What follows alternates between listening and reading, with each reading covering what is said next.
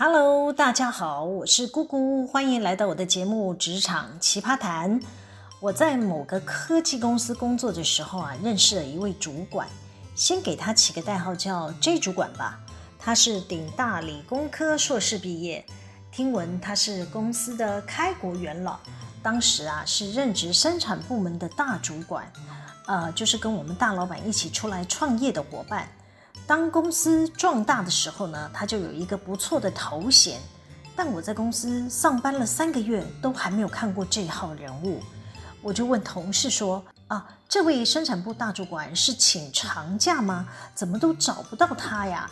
同事说：“啊，他去欧洲出差，大概有半年了吧，应该快回来了。”大家谈到他，不自觉会带着诡异的表情。当时啊，我看不懂那种表情代表什么意思。我以为他是老板器重的大将，大家应该是羡慕嫉妒吧？能被派去欧洲出差大半年的，不都是企业里的重要人物吗？直到有一天啊，我的主管要我帮忙修改国内外出差管理办法，他交代我说：“你还要搜集其他公司的做法。”尤其针对全球各大城市的日资费大约是多少钱，都要调查清楚。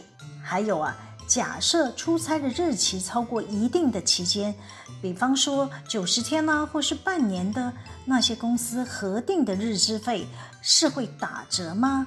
都要问详细一点。叭叭叭，我的主管丢了很多国外出差的问题，我就要透过关系一个一个打电话去请教。等我整理完相关的报告之后呢，我才知道，原来是为了这位 J 主管量身打造啊。听说这位 J 主管呢，一直延误任务无法完成，大老板只好要缩减他的日资费用，逼迫他尽快结束当地的工作，早日返台。甚至我还听到有某些主管批评他，根本是假公务之名。实际上是行欧洲深度旅游之实，我当时听到觉得不可思议啊！怎么可能有人会做这种事呢？直到我们发布了新修订的出差管理办法后，过没多久啊，这位 J 主管才终于回到台湾。但他从国外回来后啊，我就听到更多他的小道消息，大部分的传闻都是提到这位 J 主管很容易把大家给惹毛了。他很喜欢去指导别人的业务，但他自己负责的部门呢，也是问题重重，却没有看到他提出什么有效的解决方案。他总有一堆的说法去解释他无法完成任务的理由，让上级长官很苦恼。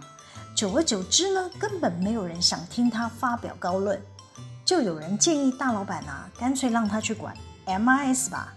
把他放在一个他不懂的领域，他应该会安静一点。大老板呢，没有料想到，他虽然是资讯门外汉，派他去管 MIS，他还是有本事可以把公司上下搞到鸡飞狗跳。就拿我来说吧，我们人资固定在月初结算薪资，但 MIS 偏偏要在月初的第一天下班准时五点钟将公司的 ERP 系统 shut down，所有的人都不能登录系统作业。我们人事系统也绑在 ERP 里面呢。MIS 这个暂停登录系统的措施，却没有考量到与财务不相关的部门对 ERP 系统的需求，就会影响类似像我们人资结薪的工作进度。而且啊，每一次关闭系统的时间都不一定，有时候甚至长达三到四个小时，让我们结算薪资的同仁加班等也不是，不加班等也不是。因此啊，我就跑去跟 MIS 协调，可不可以把人资系统跟财务系统切割开来？我们只是在核对请假、出勤与加班的资料，还没有进入财务结算的阶段。应该可以跟财务关账脱钩处理吧？这位 J 主管听不懂我的需求，就主动跑来跟我说：“公司的网络资源有限，不可能开给你们人资去结算薪资。”叭叭叭！喂，这根本与网络资源一点关系也没有，好吗？类似这样的笑话呢，他也没有少闹过。后来这位 J 主管呢、就跟大老板争取他要负责新题目。他认为他可以带一个新计划，帮公司转型。大老板呢就放手让他试，他开始找题目，引进新团队，好像要大展身手的样子。没多久呢，他引进的新团队竟然一个个离职了。眼看快要瓦解，他就跟大老板说：“反正技术他都会了，他一个人也可以做起来。”他提出要去国外推广他的新题目。他说：“啊，我们的客户都在中国，我要去那里开拓市场。”大老板给他机会，让他去中国试水温吧。但忙了一两年也没有看到结果。他第一次提离职，呃，对，你没有听错，他进出公司三次。非常的精彩，且听我慢慢道来。其实呢，他第一次会提离职呢，跟我有点关系，主要是那些年啊，我们的营运进入了谷底，公司严格管控各类的费用，他跑去中国推广他的新题目的行程呢，花费实在太大了，而且呢，他每次安排好的行程呢，会一直不断的更改，也造成他部门的交通费用科目上升。等轮到我被检讨差旅成本的时候呢，大老板才知道 J 主管呢，把一个简单的行程搞到像孔老夫子一样在周游列国，明明可以直飞上海，再搭动车移动的，却要从台北飞去首尔，再转去青岛，再飞去上海。这一出门啊，就是十天半个月不在办公室。其实呢，大老板已经不爽很久了。那一次啊，就公开在会议室。批评 J 主管在搞什么鬼呀？是去工作还是去游玩呢？巴拉巴拉巴拉。J 主管那天刚好人在中国出差，并不知道大老板为了他出差费用过高不高兴。但会议室有一个他的好朋友，立即跟他通风报信说：“我，对，就是我本人在会议上呢，拿着 J 主管的机票花费成本做文章，搞到大老板非常震怒。” J 主管返国后呢，第一件事就是来找我吵架的。他认为啊，又不是只有他一个人机票的成本上升，但我偏偏点名他，就是故意在大老板面前弄他，让他超不爽的。那我就得向他解释嘛。我知道我解释再多，他还是对我不谅解。没多久，他决定离职。他要离职前呢，特别跑来约我单独吃饭。我有些受宠若惊啦。但但呢，还是接受他的邀请。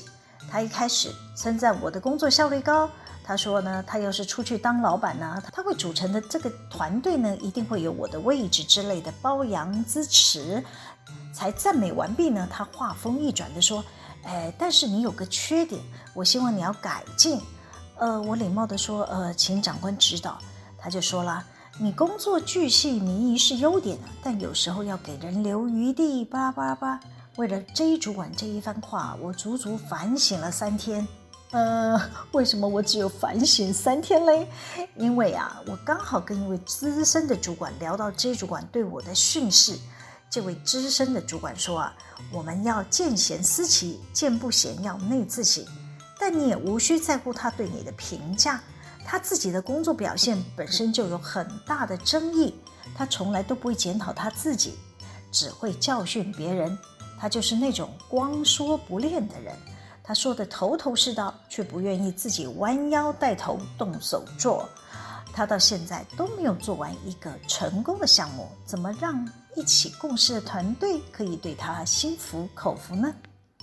我顿时豁然开朗了起来，就不再纠结 J 主管对我的训示了。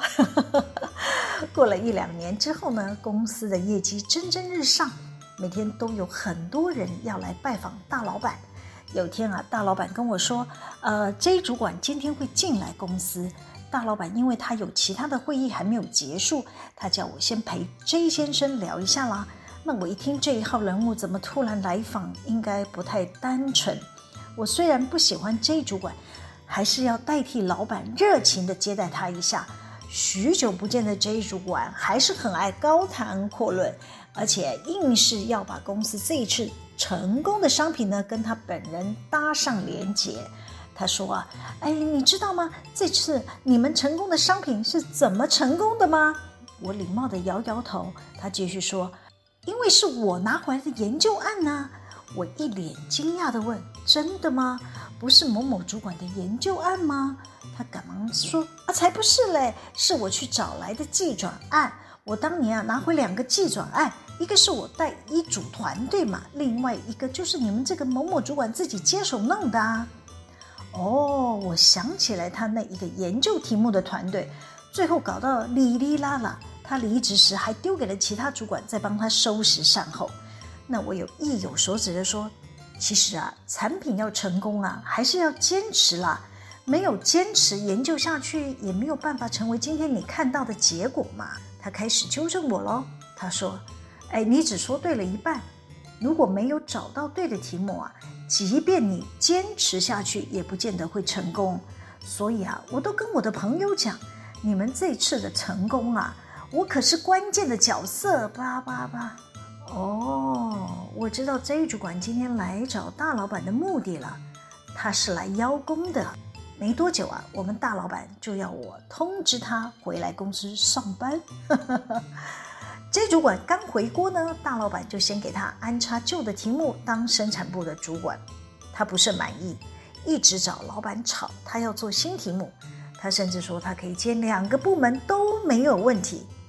大老板看他汲汲营营，很想试，就答应给他新任务，让他可以每天到外面去跑业务。但这个人似乎是狗改不了吃屎，他又开始会溜班了。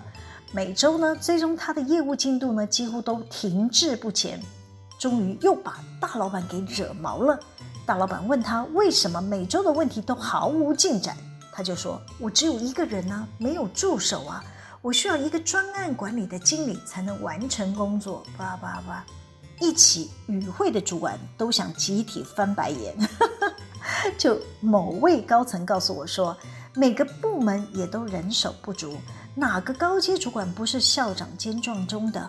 他都当到协理的位置了，连基本的专案管理工作都做不好，还敢夸口说要做新题目？后来有传言说他在兼差当个人导游，他的时间都花在接台湾深度旅游的工作上，哪里管公司的专案目标呢？最后啊，他以身体不适要求老板给他资遣费。这才把他给请走了。可能有人听到这会问：不对呀，姑姑姐，你前面有说他进出三次，哎，没错没错，最后一次的回国也是太扯了，才资遣他不到一年呢。他的好朋友啦，已经晋升为某某总啦，竟然又大力的推荐 J 主管给董事长，让 J 主管到新成立的公司负责新技术的移转工作。全公司的高阶主管知道以后呢，都联名反对。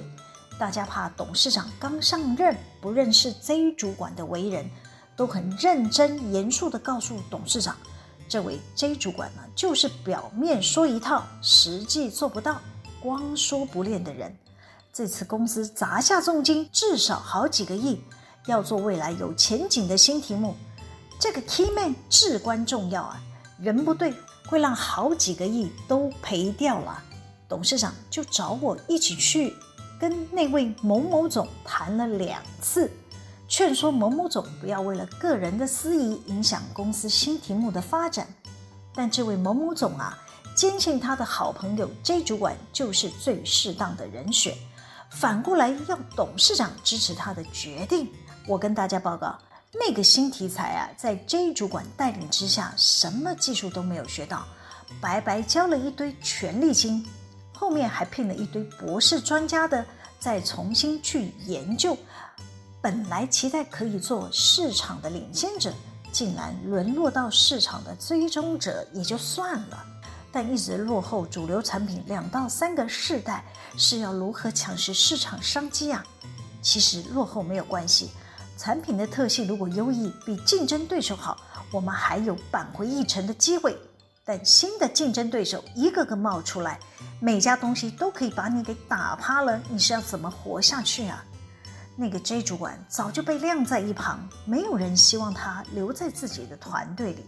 他在公司没有实权，也乐得开心，不用做事，还可以继续领薪水。我家董事长已经不止一次告诉我，他要开除这个 J 主管，但他编制在海外的公司嘛，我鞭长莫及了，无法处理。再加上某某总啊一直力保这位 J 主管，他就继续苟延残喘下去了。那家海外公司的资金已经烧完了好几次了，某某总终于同意 J 主管可以离开了。但是呢，某某总还是有私心，他用公司的资源送给了 Z 主管一大笔资遣费，让他领好领满再走，真的是太扯了。好啦，今天先分享到这里。喜欢我们的主题吗？可以帮我们留言、按赞、分享、订阅。每周日都会有更新的内容在各大 Podcast 平台上传哦，请大家要记得追踪我。谢谢大家的收听，我们下次见喽，拜拜。